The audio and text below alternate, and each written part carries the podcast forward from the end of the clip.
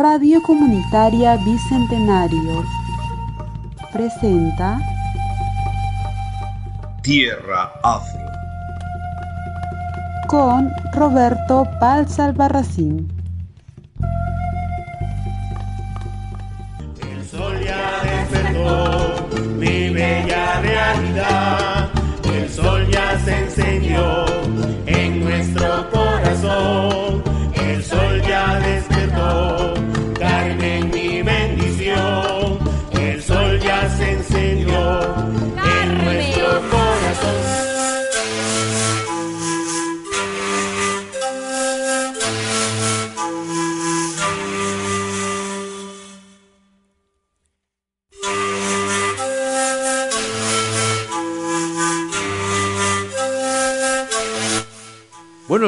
buenas tardes, buenas noches, buenas madrugadas, amigos de Tierra Afro, aquí por Radio Comunitaria Bicentenario. Roberto Palza Albarracín en su programa Tierra Afro, eh, analizando el impacto del libro publicado como del proyecto que se denominó de la misma manera Tierra Afro en nuestra ciudad. El día de hoy tenemos como invitado a Wilson Arizaca. Wilson, muy buenas, ¿cómo estás? Gusto de tenerte aquí en Tierra Afro. Bueno, buenas con todos. Este, bueno, contento y un poco este, emocionado, la verdad, que estar aquí, ¿no? Nunca pensé eh, estar en esta entrevista de justo del proyecto Tierra Afro, ¿no? Y bueno, este, Wilson, vamos a presentarlo muy brevemente. Wilson es, eh, es, es escultor, egresado de la Escuela Francisco Lazo, también es docente de educación artística en artes plásticas o visuales, ha estudiado también arquitectura en, eh, en la Universidad Privada de Tacna, concluido sus estudios, está en todo ese proceso para obtener la licenciatura y también es actor del grupo Desierto Picante, pero además fue director de dos grandes espectáculos que la memoria no ha, ha olvidado. Wilson, eh, decías hace un momento que te resulta raro estar aquí en Radio Comunitaria Bicentenario, este proyecto del grupo Desierto Picante. ¿Cuál es tu primera impresión Eh, de, de estar aquí? Sí, la verdad que este, siempre pensé o, o me hubiese gustado este, estar acá en este proyecto, porque bueno, sé, con el grupo Desierto Picante ya estamos muchos años y bueno, por motivo de trabajo todo me he desligado un poco por falta del tiempo y, dije, pucha, algún día estaré ahí en la radio, ¿no? Habrá una entrevista, dije, ¿no? Pero... Y, bueno, ya se dio, estoy acá y, contento, contento de pronto de, este, no sé, eh, comentar alguna experiencia mía, ¿no? Bueno, lo que, lo que digas. Bueno, Wil- Wilson, este, y de repente, ah, ¿por qué no un programa de radio con colegas tuyos hablando sobre temas de interés de la arquitectura? Hablar sobre la arquitectura local, invitar a otros arquitectos, a otros ingenieros, eh, a personas interesadas en las artes visuales en general, todo lo que implica organizar el espacio eh, de una manera muy particular, etcétera. ¿Te animarías a, tener un programa una vez por semana y, que se reitere hasta desarrollar un mayor interés y reflexión sobre la arquitectura. Sería bonito, yo creo que pienso que podría ser ese proyecto y yo creo que es necesario también, es necesario de pronto para este, comunicar a la gente lo que pasa actualmente de, y de cómo estamos viviendo, ¿no? Este, toda la, la parte urbana es necesario conocerla y no solamente también la parte urbana, ¿no? También la parte este, rural también, ¿no? Este, Porque ha, comunicar. Porque ha quedado circunscrito el tema de la arquitectura solamente a las élites universitarias, tanto de la Universidad Nacional, Jorge Basadre Groman, como de la Universidad Privada. Cuando este es un tema de interés muy amplio para todo el tema del urbanismo, estamos en una zona sísmica, tiene que ver con el, entorno paisajístico, con el entorno urbanístico, con, la, con el patrimonio monumental de nuestra ciudad. Hay muchas cosas que es tierra de nadie todavía Así es, y, y creo que sí es interesante la reflexión sobre esa temática. Claro, así es, como tú bien lo dices, ¿no? Es muy amplio, ¿no? Eh, y no solamente es este para Tacna, ¿no? Esto ahora estamos en un mundo global y necesitamos también este comunicar, este dar a conocer los lugares eh, turísticos de Tacna, hay lugares que no, no, no se conocen y de pronto este comunicarlos a través de un programa como esto, ¿no? Y saber un poco más de nuestra tierra, de dónde venimos, saber un poco más de la parte rural también y eso es parte de, de nuestra vida, ¿no? De todos los días. Bueno, habrá oportunidad entonces para hablar ampliamente sobre el tema de la arquitectura, sobre las artes visuales, sobre la escultura metálica, en la que tanto tú como familiares tuyos han tenido un protagonismo muy importante en el desarrollo urbanístico de nuestra ciudad. Pero ahora vamos a centrarnos específicamente sobre el proyecto Tierra Afro, este legado afrodescendiente, y me gustaría escuchar tu opinión después de casi ya algunos meses en que el proyecto ha concluido, casi cinco aproximadamente, y tu primera impresión de lo que significó para ti el proyecto Tierra Afro, donde tuviste una participación muy específica, muy puntual en algunos momentos, pero finalmente la tuviste oportunidad de vivenciar. Sí, como bien lo dices, este tengo un poco de, bueno, no no estuve en el, proyecto así desde el inicio, no, fue solo fue algo puntual y me hubiese gustado de pronto, ¿no? Por la experiencia, por los años trabajados con el, con el grupo, ser parte de esa escenificación que se hizo teatralmente, ¿no? ¿Y cómo lo viste, Wilson? Eh, un poco con un pie adentro y un poco con un pie afuera. ¿Cómo se dio el, proyecto en sí mismo?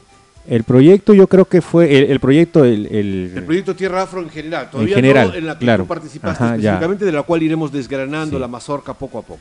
Yo creo que como es un proyecto de pronto sí social que nos involucra a todos los, los tagneños en sí, los que que vivimos acá y no solamente vivimos acá, sino también los, los, vecinos o gente de otro lado que viene a visitarnos.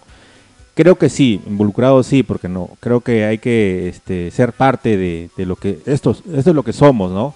No podemos este, distanciarnos ni negar este, esa cultura que tenemos nosotros, ¿no? Que viene de, de, nuestros antepasados y poco a poco hemos ido, este, o de pronto no sabemos mucho de lo que ha pasado, ¿no? Y por, por de pronto por no haber tantos este, información sobre esos temas, ¿no? De tierra afro, ¿no? O, lo de afrodescendencia, ¿no?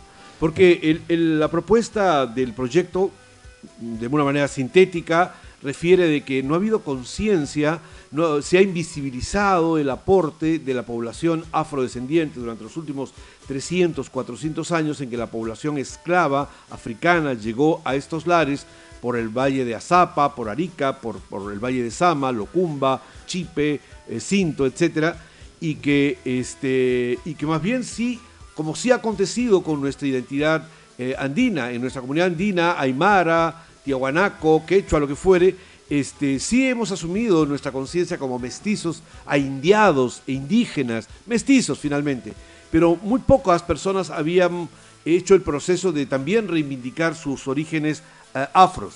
Tú eres una persona que también tiene una coloración de piel oscura como la mía, pero siempre le hemos atribuido a nuestros orígenes andinos. Y sin embargo, en mi caso personal, he tenido que reconocer que en realidad también hay una afrodescendencia allí con mi familia paterna. ¿Cómo es tu caso? ¿El color eh, oscuro de tu piel también pinta alguna afrodescendencia o simplemente se tratan de los orígenes altiplánicos de estos dos troncos familiares? Eh, bueno, no, yo no sé en realidad, ¿no? O sea, de, los orígenes, pero lo que yo creo, tengo claro, es por la descendencia este, aymara que tengo, ¿no? Por mi padre, tanto mi padre, mi madre son de descendencia aymara. Pero eso lo atribuyes a, a, los apellidos, a los apellidos eh, Arizaca Cutipa.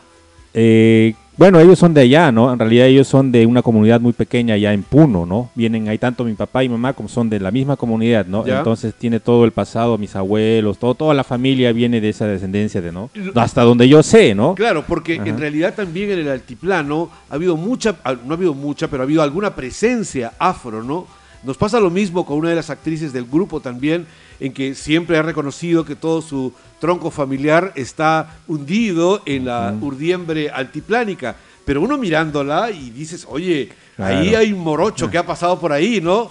Hay algún, eh, algún color, eh, algún, algunas mezclas, algunos cruces familiares, y es una de las cosas que se han visibilizado. Es decir, en, en lo andino, en la región andina, no solamente eh, poblaciones originarias de origen andino, prehispánico, son las que han concurrido a lo largo de los últimos 400 años, sino también hay negros, hay europeos y hay de otras etnias, en menor proporción, pero ciertamente también las ha habido.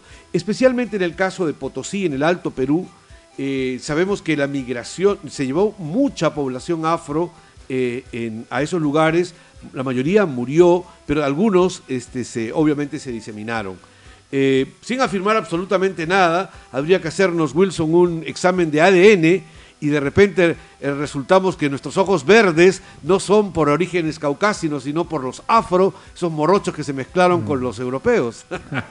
Podría ser, ¿no? Podría ser, ¿no? Tendrían que decirte el gato Wilson ahora. Ah, de Bueno, pronto, sí. bueno, dejémoslo eso para, para otro lado. Wilson, tú sí participaste directamente en el proyecto Tierra Afro en la elaboración del eh, audiovisual em, este, performativo y sonoro Tierra Afro.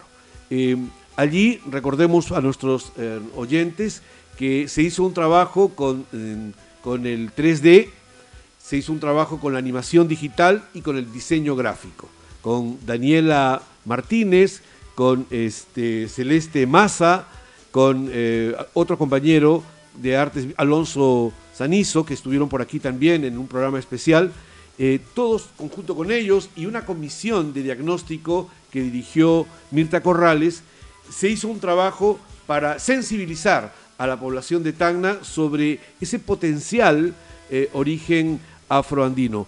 ¿Cómo fue tu participación eh, a través del 3D de origen arquitectónico? ¿Cómo mezclarlo con los otros elementos? Bueno, sí, ¿no? O sea, al inicio del, del proyecto creo que era hacer una, una exposición, ¿no? Y, de pronto por eso... Plástica, ¿no? Aquí en Ajá, este exacto. espacio, el Centro Cultural Cuadra Exacto, 21. ajá, una, una exposición así real físicamente, pero creo que por el, el tema de la pandemia, todo ello, este, tenía que haber este, otro tipo de, presentación, de muestra, ¿no? por, por decirlo así. Entonces, ahí creo que nace el, hacerlo, el proyecto así en 3D, ¿no?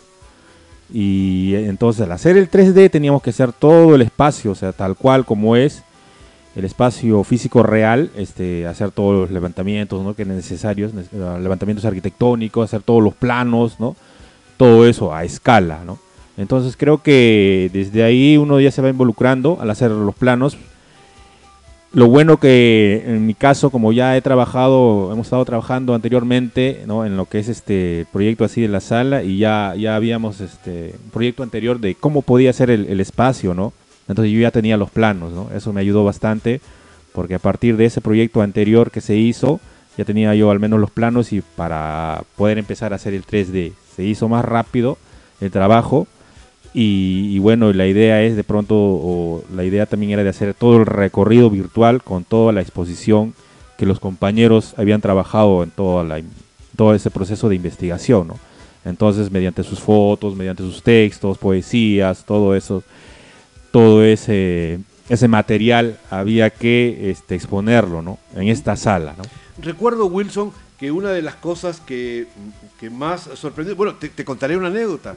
Eh, una amiga de la profesora Thais Ludeña, que es una docente de, danza folclórica que enseñó en la, Escuela Nacional de Folclor y que estuvo de visita por Tacna, eh, estuvo aquí, hizo una entrevista y le había contado a la profesora Thais sobre, sobre el espacio y ella vio el video en Lima. Ah, y cuando vino acá, pues ella quería venir a tomarse un cafecito al sótano o en la azotea. Entonces, cuando le, dijimos que era parte de- de- la creatividad del audiovisual, pues este, le pareció absolutamente insólito ese hecho. O sea, y creo que no va a ser la única persona que en la interpretación de las imágenes y el audiovisual que perciben, este, se ha hecho una, una idea visual sobre el Centro Cultural Cuadra 21, sin considerar que hay elementos de ficción eh, que son parte de la narrativa, que son parte de la estrategia de happening.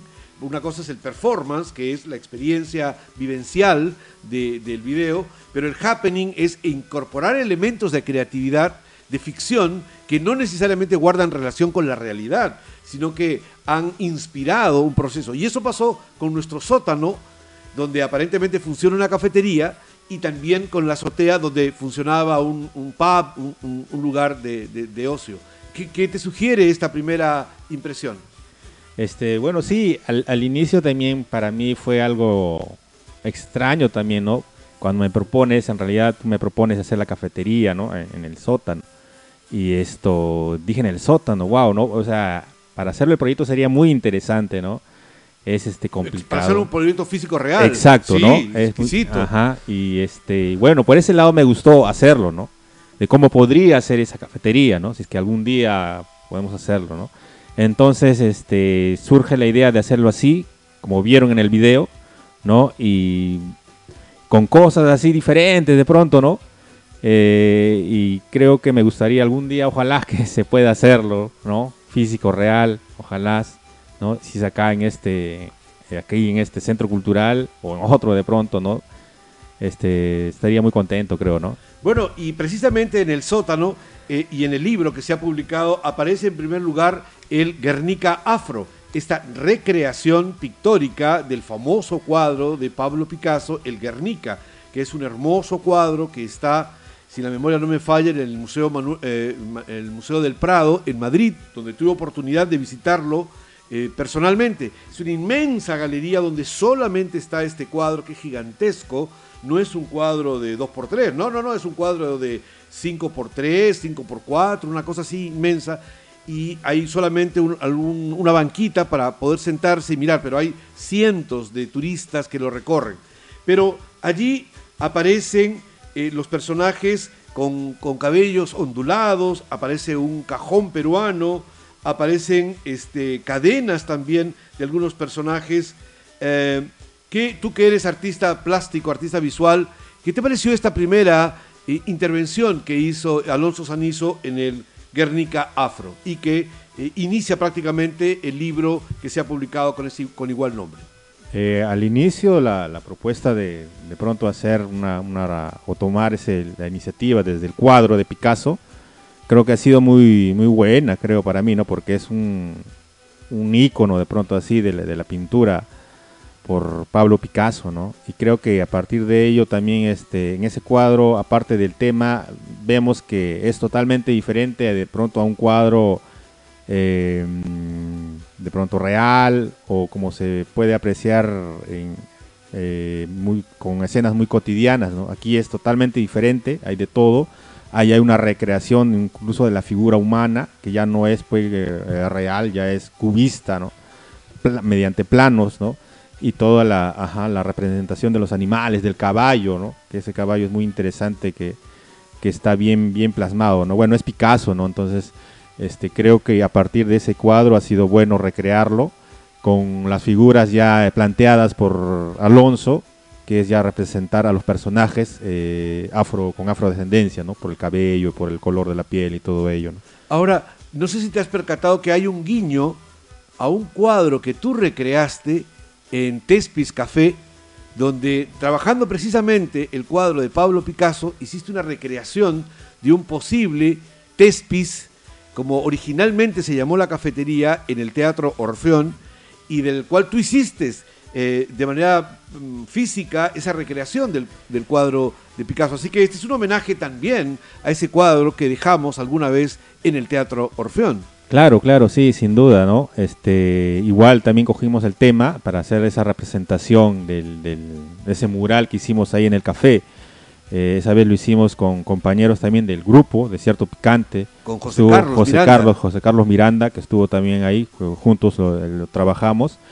Y, y, a mí me gustó mucho eso, ese trabajito que está ahí. Bueno, ya no creo que no, ya no sabemos cómo está, ¿no? Pero tenemos, Pero tenemos fotos. Eh, fotos, ahí evidencia de todo ello, ¿no?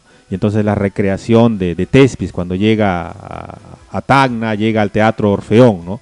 Hicimos todo ese, ese diseñito este, con formas así lineales, formas cubistas, tipo siguiendo, ¿no? Ese cuadro de Pablo Picasso, ¿no? Y quedó algo muy bonito, muy interesante y bueno, hay que, ahí están las fotos. Los y, y, hay una continuidad entonces en esa cafetería que se creó y que luego se convirtió, primero era Divas, Divas. luego en el Tespis Café. Ajá y que ahora este, bueno, está esperando su, su nueva oportunidad. Claro. No quiero cerrar este tema del cuadro eh, sin eh, mencionar el, la coloración, que como un filtro está encima de todo el cuadro, que es un morado o lila, no sé, Wilson, tú conoces mejor, uh -huh. y hasta como una especie de, de, de un rosáceo en uh -huh. el centro, y que también tiene un QR, un código QR con el cual las personas pueden este, eh, visionar el video de este, este video donde en, dentro del sótano está este, Barack Obama, el expresidente afrodescendiente de los Estados Unidos, y Martin Luther King, el, el líder religioso este, tomándose unas chelitas y pidiendo este, un par de canchita, un poco de canchita. Un poco incorporando el elemento de la ironía, del humor, para que la gente no se lo tome como una afrenta o como una irreverencia al cuadro de Pablo Picasso, uno de los íconos de la pintura universal, sino más bien como esta capacidad de toda una onda pop, toda una onda este, de happening, ¿no? Eh, de, a través del humor recrear una cultura que coja elementos contemporáneos, pero también un, sentir, una sensibilidad contemporánea. Sí, claro, esos personajes creo que le daban un, carácter diferente, ¿no? Este, y no real de pronto, ¿no? Y, que bueno, ¿no? De mí también me hubiese gustado estar ahí en ese Tomándose una cervecita con Obama. Claro, ¿no? Y Cosa es... que es inexistente, o sea, jamás aconteció que Barack Obama y Martin Luther King visitaran Cuadra 21, Ajá. pero sería estupendo Así imaginarnos es. que esté en nuestros antecedentes. Así ¿no? es, claro, sí. Bueno, ahí mismo en el sótano también aparecía otro ícono de la cultura afro-peruana, que era Victoria Santa Cruz, quien recitaba, según el sonido que aparecía en el video, este, su famoso poema Negra Soy, ¿no? Y otro elemento del humor que aparece es cuando los dos personajes, o los tres personajes que transitan, que están en, en, animación digital, este, Moraima, esta joven morena espigada, que, se, que se, también se extrajo del cuadro Las tres razas del pintor tagneño moderno Francisco Lazo. ¿no? Este personaje Moraima, junto con dos jóvenes que visitan este, nuestro centro cultural, cuando están subiendo hacia el primer piso, retornando al espacio escénico, eh, hay un cuadro en imagen de, eh, de, de, Castilla, de Ramón Castilla, que está enmarcado en cadenas y que ¡plac! Se, se, se desclava, por decirlo de una manera. Se desclava, eh, se desclava. Se, se, desclava, pero eran en realidad este, eh, como se, cadenas, se desencadena y eh, como que tiene movimiento y es el cuadro en realidad de Ramón Castilla. Otro guiño histórico a uno de los personajes que permitió la independencia y la libertad para los afrodescendientes en el Perú. Bueno, uh -huh. como se verá, el, el cuadro, eh, el, el, video está recreado en su primera parte con muchos elementos que mezclan una serie de símbolos sobre el tema de la afrodescendencia que hacen eh, un, un, guiño a, a, lo universal, a la cultura afro, pero a la diáspora africana, pero hacia todo el, planeta, no solo de Tacna, no solo del Perú, y también una serie de guiños que están relacionados al humor. Eh, eh, ¿Cómo percibiste est estos hechos dentro de, tu proceso de intervención? Eh, diferente, ¿no? Es diferente y también va por lado teatral, ¿no? Entonces yo lo tomo por ese lado, el lado de la, de la, de la teatralidad, en donde puede, puede pasar muchas cosas, ¿no? Que es un otro espacio mágico en donde se puede, se puede dar estas cosas, ¿no? Entonces por ese lado a mí me gusta porque de pronto la, esa, ese recorrido este, involucra ¿no? todas las artes, involucra la música, la poesía, la teatralidad y todo ello, ¿no? Entonces creo que por ese lado me, me gusta mucho. Eh, ¿Han tenido oportunidad o has tenido oportunidad de mostrar a alguno de tus compañeros, este, arquitectos como tú, eh, artistas plásticos como tú, eh, el video y, qué, qué, opinión les ha merecido todos estos elementos? Porque normalmente en un video eh, arquitectónico en 3D, pues la cosa es muy formal, se ven los volúmenes, las líneas, se ve el término de los planos, el uso del espacio, pero no estas narrativas, estos discursos narrativos que más bien son propios de la teatralidad. Cosa que acontece también cuando uno ingresa al, al primer piso, ¿no? Y allí aparece una puerta mágica que se abre con un simple lineado de un personaje de Moraima y se entra en un jardín invisible como si fuera el jardín de Alicia en el País de las Maravillas. Se retorna al primer piso, se hacen los recorridos y luego es como si estuviéramos con un dron, en una cámara, en un dron, se abre la, la imagen y se pasea alrededor de todo el edificio de la casa y, vuelve a ingresar por el segundo piso, sube las escaleras, va al segundo piso, ingresa por una serie de, de habitaciones donde acontecen una serie de también de eventos teatrales, hay una situación de tensión, de, de terror. El personaje Moraiva sube al cuadro de Francisco Lazo, suben al tercer piso a este lugar donde está la azotea y luego la imagen se va alejándose, alejándose, alejándose, como que el dron se va hacia, hacia las estrellas y se escuchan en burbujitas los testimonios tuyos, míos, de los demás compañeros de teatro, que empiezan a hablar sobre el proceso de, de- de- de cómo fue construido el Centro Cultural, una metateatralidad sobre, sobre todo eso. ¿Qué te dijeron tus compañeros arquitectos? Wilson, te volviste loco, ¿qué pasó? Eh, no me dijeron mucho, la verdad. Se quedaron callados. Claro, bueno, algunos lo por ahí ya por su lado, ¿no? Cada uno lo toma la, la apreciación por su lado, este, y comentarios diferentes por ahí, unos amigos arquitectos, que les gustó mucho la cafetería, ¿no?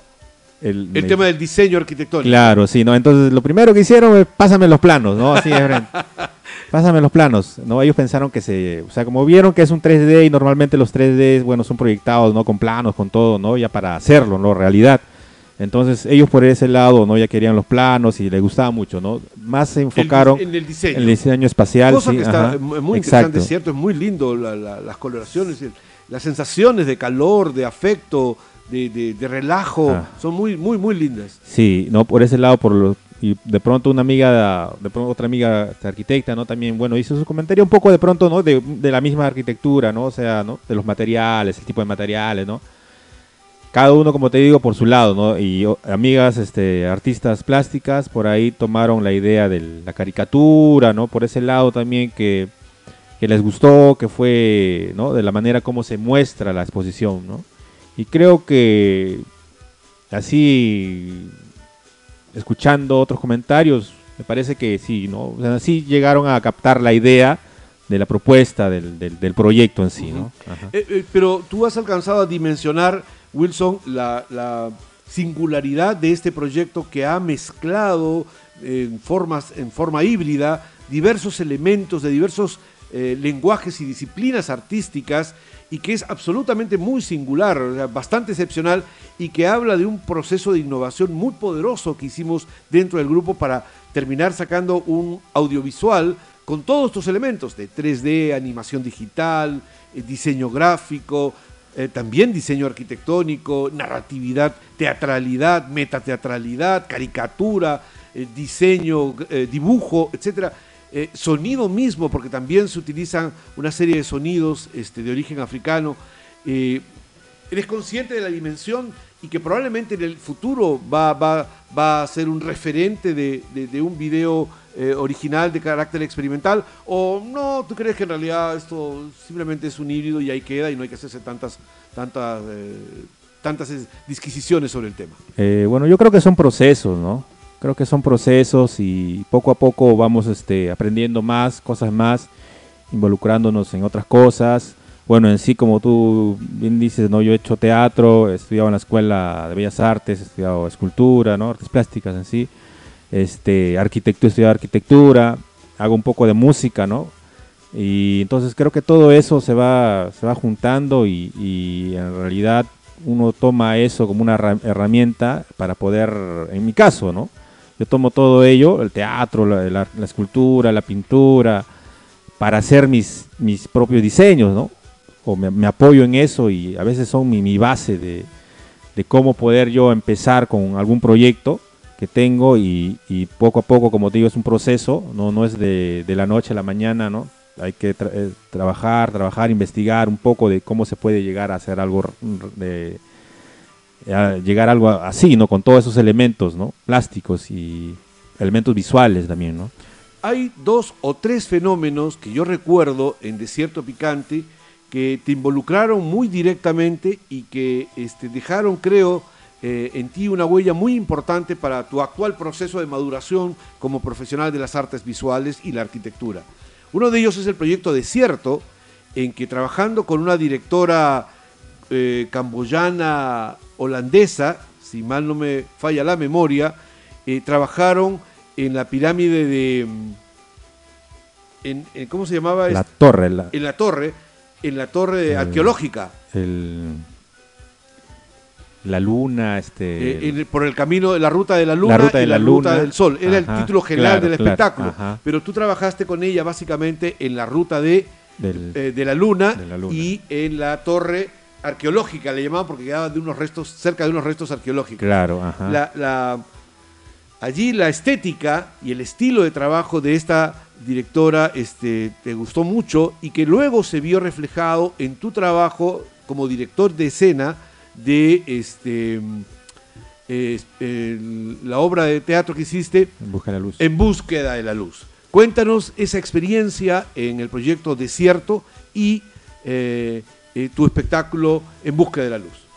Eh, el proyecto Desierto en sí es este de pronto uno de los mejores trabajos para mí, ¿no? Que hemos hecho junto con estos grupos este, holandeses y de otras nacionalidades, creo. ¿no? Eh, estuvo, este, creo, gente de Nicaragua, Honduras, ¿no? Bolivia también, que vinieron a apoyar. De Holanda, de, Nueva Zelanda, de Inglaterra, de Sudáfrica, de Sudáfrica. ¿no? Entonces, este, creo que esa mezcla, ¿no? De todas esas culturas eh, eh, ha sido que es la búsqueda, ¿no? En realidad, ¿no? Y esto, de pronto, esa como Caroline, como mencionas, que fue una directora eh, holandesa, ¿no? Y creo que este proyecto Desierto, de pronto a mí eh, y el grupo, anteriormente vino un grupo, Lunatics, ¿te acuerdas? Los Lunatics. Lunatics. Para mí de- ese grupo me, me fascinó bastante el trabajo que, que hacen. Con Coase. con Coase, sí, por ese lado teatral me parecía, ya, esto, bueno, es unos locos, ¿no? El teatro. un grupo holandés que estuvo en Tacna justo con Beret Dance, este, tratando de ver la posibilidad de hacer una performance aquí. Ajá. A partir de ahí como que me gustaba, dijo, wow, ¿no?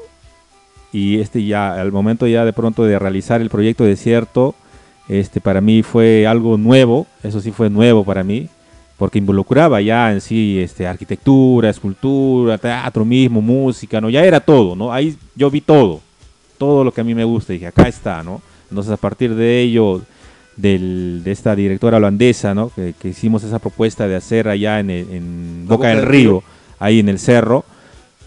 Yo creo que fue todo así, fluyó con esta directora, porque fue así rápido, solamente fue minutos, porque no había tiempo para más, y de hacer una pequeña propuesta, ¿no? También una iniciativa de, de nuestra parte, de los actores John, Marco y, y yo, que estábamos ahí, creo que ya John teníamos... Caguana y John Marco Caguano, Urquizo. ajá, así es. Creo que ya estábamos ahí, digamos, teniendo esas herramientas actorales por el grupo de Cierto Picante, ¿no? Como base, y creo que esto hizo que, que sea rápido ese proceso, ¿no? Ese, ese desarrollo de ese pequeño ejercicio, ¿no? Entonces, a partir de ahí, este, con esa visión, este, de, creo que es como que me ponen una, o sea, me dejan la semilla, ¿no? Para que yo pueda empezar a hacer esta propuesta de En Busca de la Luz que se hizo después de un año, me parece, ¿no? Y donde se mezcló todo ahí, ¿no? Ese creo que esa fue la, la iniciativa de mezclar distintas disciplinas, artes plásticas, escultura, hasta arquitectura. Todavía no estaba yo en el tema de la arquitectura, pero ya el mismo espacio del Orfeón, eso hizo que ya esté ahí, ¿no? Como decía un arquitecto, que la arquitectura es la madre de todas las artes, ¿no? Entonces el espacio mismo ya es arquitectura, entonces ya también ya estaba arquitectura en ese momento, ¿no? Pero inconscientemente, yo no lo veía por ese lado porque, bueno, después pongo a estudiar arquitectura y bueno, creo que ya, de cierta manera ya logro de pronto entender el, el espacio mismo en sí, ¿no? Y creo que a partir de ese proyecto surge esa idea de En Busca de la Luz, ¿no? Y bueno, creo que fue una experiencia muy bonita para mí y demostrarlo también luego en un festival internacional, el Festival por la Paz. En- Ah, no, aquí, Ajá, claro, lo presentamos presentaste aquí, sí, ajá. Y bueno, creo que gustó a la gente. Y bueno, yo estuve muy contento de realizar ese proyecto y agradecidos con Marco Urquizo, John Caguana y José Carlos Miranda también, que nos estuvo apoyando ahí, ¿no? Bueno, Wilson, vamos a seguir hablando de todo esto y mucho más sobre el concepto del espacio, tu fascinación por lo que- cómo se organiza el espacio. Pero vamos a una pequeña pausa y retornamos rápidamente. Estamos con Wilson Arizaga Cutipa aquí en Tierra Afro. Volvemos.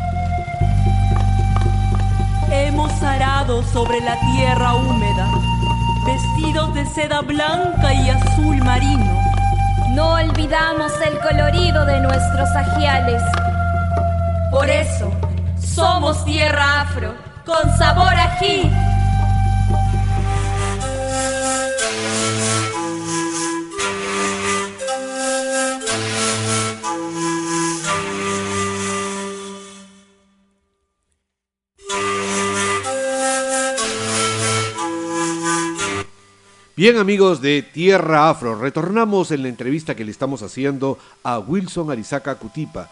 Él es artista plástico, arquitecto, hombre de teatro, es un hombre de las artes definitivamente. Wilson, bienvenido nuevamente. Gracias, gracias.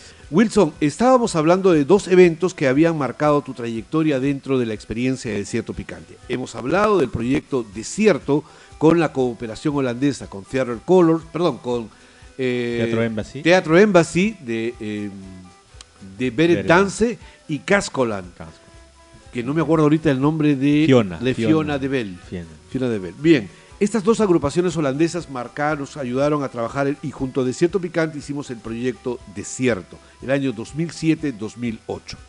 Pero el otro proyecto que creo que puede haber influenciado en tu perspectiva del teatro y ratificar algunas cosas que ya habías hecho como En Busca de la Luz es el proyecto y la residencia La Pascua del Anaco con la presencia de Fernando Epelde de España y la presencia de María Fernanda Bómero de Brasil.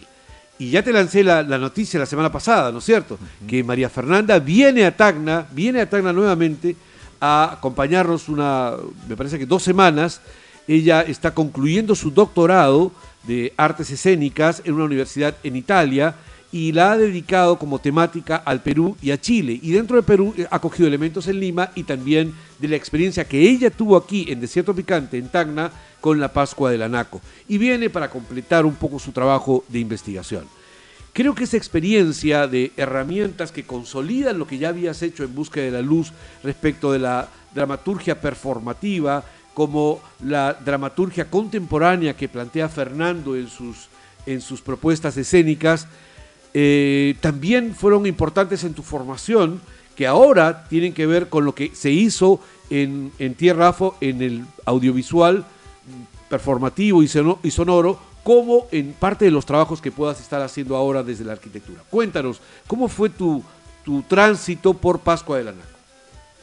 Eh, muy interesante, ¿no? Siempre este, conocer a gente nos ayuda a abrir un poco más esos horizontes eh, teatrales, ¿no? Eh, artísticamente también, ¿no? Y conocerlo a Fernando y a, Maffer creo que ha sido muy bueno y también este eh, que nos ayuda también a, tener otras cosas, ¿no? Otras herramientas, como ellos, como bien lo dijiste, Fernando ya tiene una visión más contemporánea, el lado de Maffer es más perf- performativo, ¿no? Y, te ayuda a que sigas este, investigando más de lo que a, a partir de uno está haciendo, ¿no?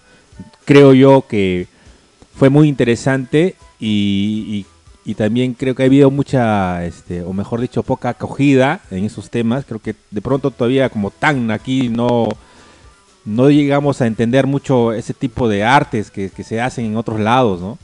Y creo que a veces este, tenemos aquí, viene gente muy buena, pero de pronto creo que no se aprovecha, ¿no? Hay gente que todavía no, no lo toma esto como algo interesante y que algo que esto me va a ayudar a poder crecer, ¿no? Yo sentí, lamentablemente no, no pude estar así el 100% en el, en el taller de Fernando, pero sí asistí a un par de clases y dije, wow, ¿no? Esta es otra cosa, o sea, como me pasó en el proyecto Desierto, cuando vi eso, vi toda la gente y lo que hicieron también para mí eso fue otra cosa, y dije, wow, estos son cosas nuevas donde uno va aprendiendo. Creo que ahora eh, con esos dos compañeros que vinieron a visitarnos también aprendí muchísimo. Mezclar un poco o, el- el- por el lado de la música con el taller de Maffer. Eh, esa, es- esa representación que hicimos había un poco de, de música. En este caso toco la batería y también por ahí involucrarme un poco en, en la batería. No tanto como un guion así, sino que había que buscar un ritmo, sonidos que se puedan complementar en el trabajo, en la propuesta de, de Maffer, ¿no? También por ese lado también me ayuda, ¿no? Como te digo, yo utilizo para hacer eh, mi propio proyecto personales, utilizo todo eso, ¿no? La- desde la música, la poesía también que me gustaría hacer, que nunca he hecho, nunca he ido a un taller de poesía, pero sí me gusta mucho, ¿no? Y quiero convertirla en, en una poesía visual, ¿no? ¿Cómo podría ser una poesía así de texto en algo visual, ¿no? Por ejemplo, eso me gustaría mucho Cómo aprender. metaforizar, por ejemplo, cómo fisicalizar la, la- la poesía, ¿no? Ajá, que sea así, ¿no? Eh, lírica, ¿no? Esos temas que sí vi algo en el, en el taller de Fernando, ¿no? Como te digo, no pude estar en ese taller, creo que es por ahí me hubiese dado, hubiese abierto puertas para poder seguir con ese tema de la poesía que todavía no logro, que me gustaría, ojalá que algún día haga un poco de poesía, porque siempre lo he tenido ahí como que pendiente, siempre me gusta ahí, pero nunca lo he hecho, y ojalá que se dé también para seguir este que se siga involucrando en mis proyectos, ¿no? La poesía misma que me gustaría mucho, ¿no? Hacer de pronto una arquitectura poética. ¿Cómo sería una arquitectura poética acá en Tacna, ¿no? Esas cosas, por ejemplo, me llaman mucho la atención, ¿no? Bueno, hay que mencionar a nuestros radioyentes que Fernando de Pelde este, venía precisamente de su experiencia en Corea del Sur, de una residencia allá y también de una residencia personal junto con su pareja eh, en Alemania, que en ese momento, antes de la pandemia, era la capital cultural de Europa, sin lugar a dudas. Eh, Fernando ha hecho varios de sus montajes en el Teatro Nacional en Madrid, España, acabo de verle por, por internet que está presentando y está como asistente de dirección en un nuevo espectáculo en el Teatro Nacional en Madrid en este momento, para que se vea la importancia de Fernando Epelde en la dramaturgia contemporánea este, española. Y en el caso de María Fernanda Bómero, en Brasil, ella vive en Sao Paulo y está asociada y era la directora eh, pedagógica del, al- del área educativa del Festival de Sao Paulo, del Festival de Teatro de Sao Paulo, y con conexiones en Chile, en Perú, eh, en Yuyascani, con las comunidades este, de mapuches eh, y, y toda la reivindicación femenina, que sigue toda la tendencia que en estos momentos se está llevando en toda América Latina en diversas áreas sociales y humanidades. Entonces, eh, estos dos personajes han sido muy importantes y estuvieron presentes durante mes, mes y medio, casi dos meses estuvieron en Pascua del Anaco y que de alguna u otra manera influyen directa o indirectamente. Tú mencionaste hace un momento que tu propuesta fluyó y recuerdo que una de las cosas que Fernando enseñó era el método Fluxus, ¿no? Cómo este, había que trabajar esos, esas cosas. Así que María Fernanda Bómero muy pronto estará en Tacna eh, a fines del mes de junio y se quedará hasta el 13 de julio, me parece. Va a dictar un taller, así que las personas interesadas en conocer a, María Fernanda y llevar algún taller, que obviamente tendrá un costo que ella determinará, este, eh, ojalá que se ponga en contacto con nosotros.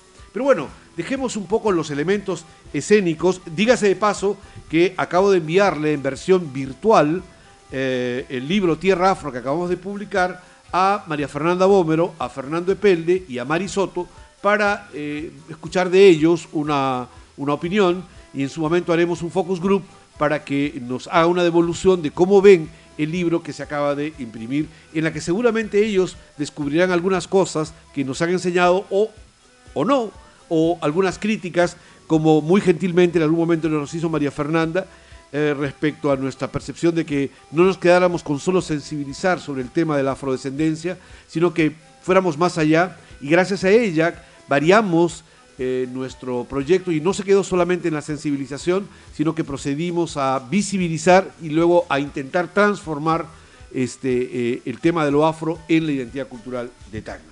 Pero en fin, Wilson, ¿en qué estás? ¿Qué estás haciendo? ¿Cómo está madurando todos estos elementos en tu, en tu espacio cerebral, en tu cabeza? ¿Cómo esas hormonas, eh, esas, esas neuronas están yendo de izquierda a derecha, arriba, abajo, centro? ¿Qué está pasando? ¿Qué estás equilibrando en estos momentos? Eh, se está moviendo, se mueve sin duda, ¿no? Y este hay muchas cosas. Danos que- algunas pistas generales sin que tengas que entrar en el detalle, porque a veces son Sí, proyectos o anteproyectos. Ajá, ahorita estamos, digamos, una etapa de anteproyecto, ¿no? En un proyecto que estoy haciendo, pero en sí, ¿Qué elementos se están mezclando? ¿Qué disciplinas artísticas se están mezclándose ahí? eh, bueno, en este proyecto nuevo que se está este, haciendo, se está cocinando, se podría decir, estamos mezclando un poquito de escultura, ¿no? A la arquitectura. En realidad es un proyecto arquitectónico y estamos tomando este elementos plásticos para involucrar a esta arquitectura, a este volumen espacial, ¿no? Y bueno, esto se está cocinando ahí. ¿Y cuál es Y- el triángulo en el que están? ¿Cuál es el conflicto en el momento en, en- en que en este momento te encuentras? Eh, son cosas, digamos, este, técnicas ahorita que tenemos que seguir de pronto unos parámetros, ¿no? Y por ahí hay detalles arquitectónicos, ¿no? Que se tienen que mm, ejecutar con una manera bien, bien, de, bien planteada, ¿no? Y todo ello, este, está trabajando ahorita en los temas ahí de constructivos, más que todo, ¿no? Pero a- anteriormente, bueno, en otro, contarte de otros proyectos que estábamos haciendo, este, que ya casi se van a hacer ya, de pronto se va, se van a inaugurar, ¿no? Que estaba trabajando con mi hermano, ¿sí? En Freddy. Arizaca, uno de los eh, diseñadores de El León que aparece al inicio de la ciudad de Tacna cuando se llega de Lima. Sí, ajá, y eh, hay parques donde se está ya ejecutando, ya se está realizando, ya en unos meses me imagino que se estará inaugurando, que ¿no? Que son esculturas, ya es, eh, que a las esculturas ahí se le está involucrando luces, ¿no? Un poco de sonido, pero esculturas, ¿no? También estamos tomando otras esculturas este, ya con elementos de pronto de, la zona, este, sin dañar el medio ambiente, este, cogiendo, trabajando con piedras del lugar, ¿no? Este, esos elementos, este, eh, reciclajes, ¿no? Y tratando de incentivar un poco, ¿no? La, la, este, este, la sensibilidad de esto de mantener nuestra medio ambiente, ¿no? Cuidarlo, ¿no? Y sin y hacer este proyectos sin dañar el espacio el gráfico, el espacio físico, ¿no? Con piedras del lugar, tierra, todo de ahí, ¿no? Sin tanto concreto, ¿no? Y esto son esculturas que se están haciendo en estos parques que de acá a unos meses me imagino que ya se estarán inaugurando. Aquí en la ciudad de Tacna. Acá en, exacto, acá en Tacna, en Gregorio Albarracín. Y eso por un lado de la escultura, ¿no? Y ahora este, yo estoy este, de pronto involucrando un poco más en lo que es el tema más de arquitectura, de proyectos de arquitectura. Estoy trabajando en un proyecto ahorita este, que es un mirador, eh, un mirador turístico y dentro de ese mirador se está creando nuevos espacios para que sea de pronto una sala de interpretaciones, ¿no? Donde mm, este, la gente pueda ir y conocer un poco del lugar en sí, ¿no? El lugar... Tenga un propósito turístico también. Exacto, exacto, Y en este proyecto, Wilson, hay algunos elementos de lo que has estado mencionando como tus eh, inquietudes. eh, es decir, hay una poetización del, del espacio. eh, de pronto hay una iniciativa, ¿no? De pronto no, no se va a ver así porque es como de pronto es algo experimental para mí en estos momentos. Tal vez por ahí, ojalá se llegue a dar eh, algunos elementos así, ¿no? Que se pueda reconocer que sí, acá hay algo diferente, pero todavía yo este, estoy en un proceso. Este tipo de proyecto para mí es el primero de pronto que se está, para mí es el primero que estoy haciendo de ese, de ese carácter de mirador, de una sala de interpretaciones, ¿no? De un parque, o sea, mezclado todo eso en un solo volumen, en una sola arquitectura, ¿no? Este, y me gustaría que salga así. Va a haber escultura integrada ya al espacio, que no sea solamente escultura como algo, un carácter decorativo, ¿no? Sino que sea parte de una, un- algo es- espacial, ¿no? donde se puedan representar ahí elementos, eh, bueno, ¿no? De- de- del lugar. Después, este, caminerías, eh, donde todo, todo inicia este, a través de un recorrido, tanto de, de lugares de, de la zona de este donde se está Una especie de peregrinaje. algo así, exacto, muy bien, Robert, tú lo has dicho, sí. Y entonces, este, mezclar, ¿no? Como te digo, ahorita estoy en ese proceso de desarrollo y todavía hay este mm, trabajo que investigar. ¿Y ¿no? ya te los han aprobado el anteproyecto o todavía Estamos en eso, estamos en eso. todavía, pero ajá. todavía no, no, es- no- no ha sido aceptado totalmente? Bueno, o sea, Porque la pregunta que te quería hacer es si este, la gente, eh, cómo percibe este anteproyecto, porque hay gente que es muy conservadora y que prefiere algo cuadrado, rectangular y- ajá, y, nada más, Sí. ¿no? O, o- o- o está empezando a, a- a ceder Bueno. posiciones y, y empezar a mirar cosas diferentes, Claro. ver, ver cosas diferentes. Sí, ya se ha presentado ya el, el proyecto así, ¿no? En- a través de un, un 3D, ¿no? Y sí ha tenido buena acogida, o sea, bueno, ya nos han dicho que sí va, ¿no? Pero sí en palabras, pero tú sabes que todo tiene ahí... ahí Tiene que haber este, firmas primero. firmas, claro, todo ello, ¿no? Tiene que pasar un proceso, ¿no? Eh, técnico, eh, para ver todos esos temas de, de económicos, ¿no? Dinero, financiamiento, todo ello, ¿no? Está en eso, pero yo creo que sí, ojalá que se dé. Para mí sería muy interesante que se llegue a realizar este mirador, mirador turístico. Y bueno, ¿no? Ojalá que quede bien. Bueno, sin duda va a haber muchas cosas que se pueden hacer para mejorar, pero es todo un proceso, como decía, ¿no? Todo un proceso donde uno tiene que aprender y aprender y seguir aprendiendo para poder este, transmitirlo ya en algo real. Y tú, Wilson, percibes que ha habido en este nuevo proyecto que está madurándose algunas referencias a estos trabajos previos que tuviste en el proyecto Desierto, en, en el proyecto con Pascua del Anaco, o simplemente no tiene nada que ver? No, sin duda, sin duda. Como te digo, yo todo lo capto, todo lo recibo, ¿no? Desde trato de involucrar todo lo que el conocimiento, el poco conocimiento que tengo, ¿no? Todo el, el conocimiento de las artes en sí, ¿no? Desde las artes plásticas, la escultura, la pintura, el teatro mismo, ¿no? La música, ¿no? El- todos los trabajos que, que los compañeros este, a lo largo de Desierto Picante he conocido a mucha gente y siempre, siempre cojo, ¿no? Siempre cojo, siempre recibo este, eh, ese conocimiento que nos traen, nos enseñan, para poder yo aplicarlos en mis propios proyectos, ¿no? Y sin duda, sin duda es todo eso, es un proceso, como te digo, de aprendizaje y hay que seguir aprendiendo. Wilson, este, normalmente cuando estás en esa fase de creación, entre mezclando eh, en este peregrinaje entre la arquitectura y las artes en general, eh, ¿En qué lugar eh, sueles crear? Eh, ¿Sentado, caminando, sentado en tu laptop, en un lugar tranquilo? ¿Cómo, cómo se produce este fenómeno de la creatividad este, em, en tu persona de manera concreta? Tengo que caminar. Yo soy la persona que, que no puedo estar sentado mucho tiempo, ¿no?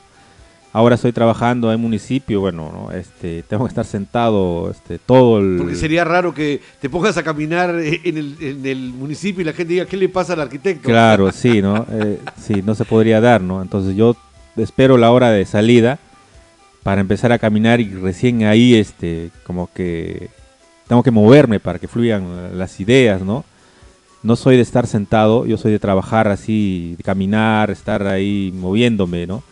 Y esto como, como, como si fuera un actor, ¿no? Que tiene que Ah, prepararse físicamente. O sea, ¿no? corporalmente tiene que acontecer en ti Claro, la idea. no solamente físicamente, también el espacio mismo, ¿no? Necesito un buen espacio, no necesariamente un, espacio así de lujo con todas las comodidades, no. Puede ser en la punta del cerro, puede ser un lugar muy pequeño, pero tengo que estar cómodo, ¿Y qué haces en ese proceso caminata?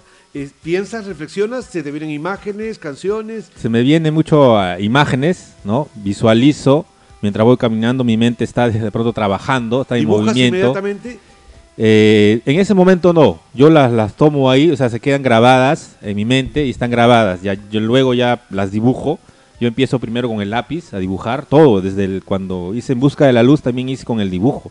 No hubo un guion, no, Es no especie- hubo... Hiciste una especie de storyboard. Claro, ¿no? Todo dibujos, líneas, ¿no? Eh, Y yo, yo ya reconozco, sé que son, ¿no? Si de pronto tú ves esos dibujos, van a ser así dibujos abstractos, pero yo las reconozco, yo sé qué es lo que he dibujado ahí, ¿no? Es como una escritura para mí, ¿no? No escribo... Como una partitura Exa- visual. Ajá, exacto, tú le has dicho una partitura visual, ¿no? Entonces yo trabajo así, yo tengo un full dibujo y ahí está, ¿no? Cuando por ahí me olvido algo, busco estos dibujos y ahí está, ahí lo tengo, ¿no? Entonces ahí empiezo a, a seguir trabajando a partir de esos dibujos, ¿no? Es así como yo, yo de pronto me inspiro, ¿no? O, o vienen las ideas, ¿no? Ok, Wilson, eh, eh, nos está ganando el tiempo, ya vamos a hablar casi una hora. Este, quiero cerrar con algún par de preguntas. Em, ¿Qué de nuevo tenemos, qué de futuro tenemos con Wilson dentro de poco, dentro de algún par de años? Eh, ¿Qué novedades nos tienes, nos vas a sorprender? Me gustaría hacer trabajos ar- artísticos, todavía tengo en mente, siempre he querido ser un unipersonal, no me he querido con ese- esa, esa espina desde que salí, bueno, del Teatro Orfeón. Cuando estábamos allá, bueno, siempre quise ser un unipersonal, ¿no? Pero no se dio y este, ojalá que algún día se dé, ¿no?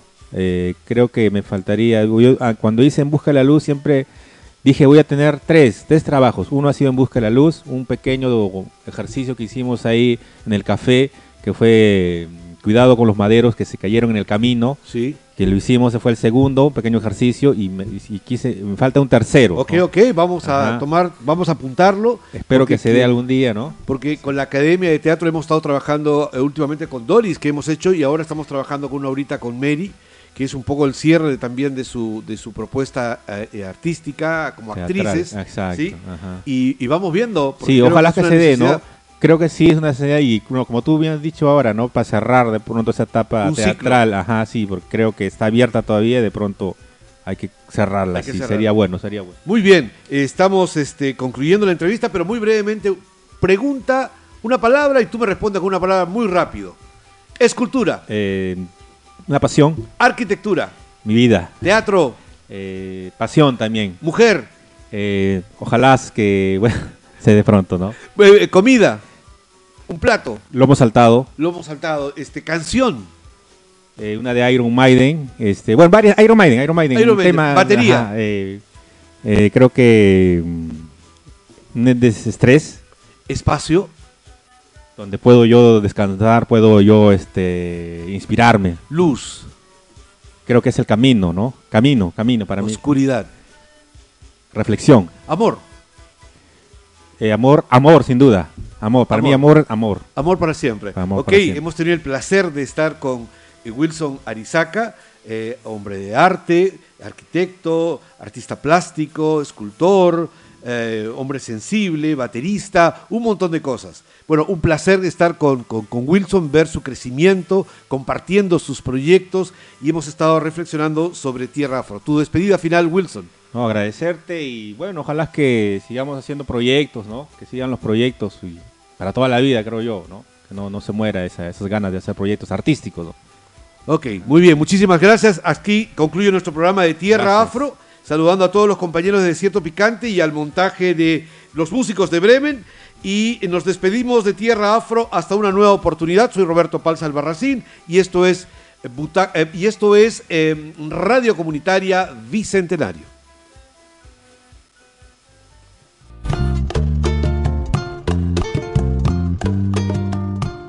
Radio Comunitaria Bicentenario ha presentado Tierra Afro. con Roberto Palza Albarracín. Carmen, bella preciosa, oh Carmen, mi negra hermosa, Así quieran alejarnos, nuestro amor brillará.